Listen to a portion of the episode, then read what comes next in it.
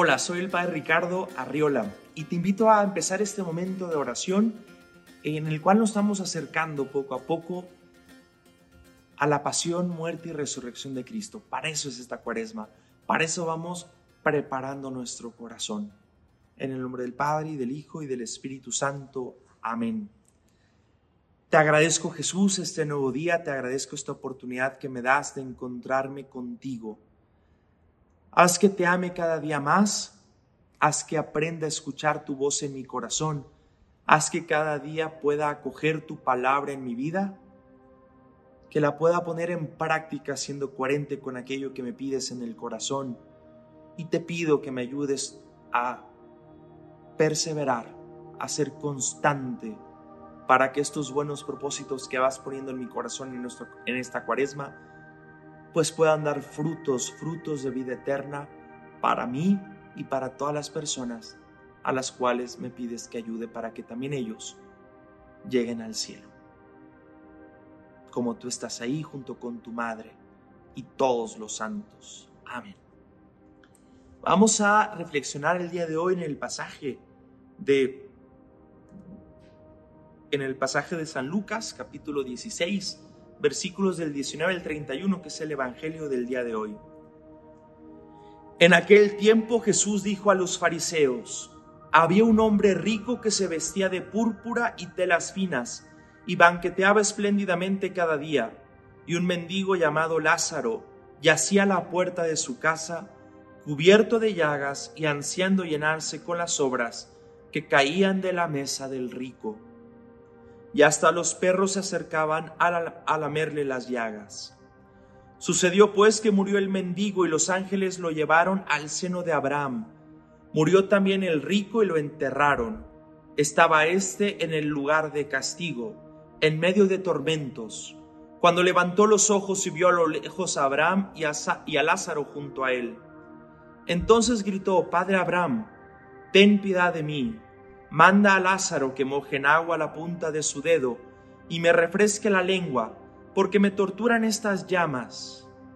Pero Abraham le contestó, Hijo, recuerda que en, que que tu recuerda que tú en vida recibiste bienes y Lázaro en cambio males. Por eso él goza ahora de consuelo, mientras que tú sufres tormentos. Además, entre ustedes y nosotros se abre un abismo inmenso que nadie puede cruzar, ni hacia allá ni hacia acá. El rico insistió, te ruego entonces, padre Abraham, que mandes a Lázaro a mi casa, pues me quedan allá cinco hermanos, para que les advierta y no acaben también ellos en este lugar de tormentos. Abraham le dijo, tienen a Moisés y a los profetas, que los escuchen. Pero el rico replicó, no, padre Abraham, si un muerto va a decírselo, entonces sí se arrepentirán. Abraham repuso, si no escuchan a Moisés y a los profetas, no harán caso, ni aunque resucite un muerto. Palabra del Señor. Gloria a ti, Señor Jesús. Qué duro, pero es que es cierto. Tenemos que aprender a vivir las enseñanzas del Evangelio, porque se hacen vida y se deberían hacer vida en tu vida, en la mía, en la de todos los cristianos. Te invito a que reflexionemos en tres puntos muy sencillos para este día. El primero es, ¿de qué soy rico? ¿Qué riquezas hay en mi corazón donde Dios todavía no reina? Porque Jesús es muy duro con aquellas personas que son ricas, pero no de cosas materiales. Ese no es el problema. El problema es las riquezas que yo tengo en mi corazón, los falsos ídolos que me he hecho en mi corazón, que no son Dios, y a las cuales les rindo tributo, y a las cuales me afano por ellas. ¿Qué riquezas hay en mi corazón?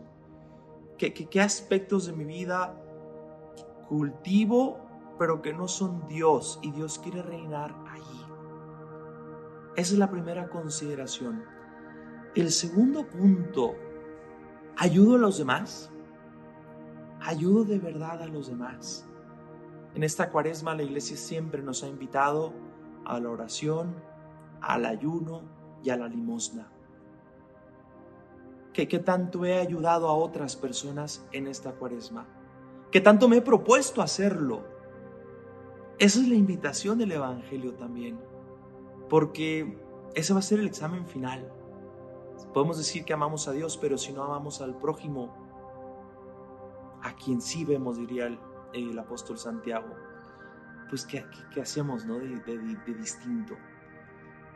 Aprendamos a amar, amar al prójimo y ayudarlo con cosas muy concretas. Y el tercer punto, la tercera reflexión que te invito a hacer el día de hoy, tengo puesto los ojos en la vida eterna, tengo puesto los ojos en el cielo. Allá vamos. Ese es el, eh, eh, para eso fuimos creados, para ser santos, llegar al cielo. Tengo los ojos puestos allá, en mi meta. Ojalá y sí, y que esta cuaresma nos ayude a purificar mucho la mirada para tenerla centrada en el cielo y aprendamos a vivir con los ojos en el cielo y con los pies puestos en esta tierra para ayudar a los demás y poder ganarnos el cielo y ganar el cielo para muchas personas. Dios te bendiga.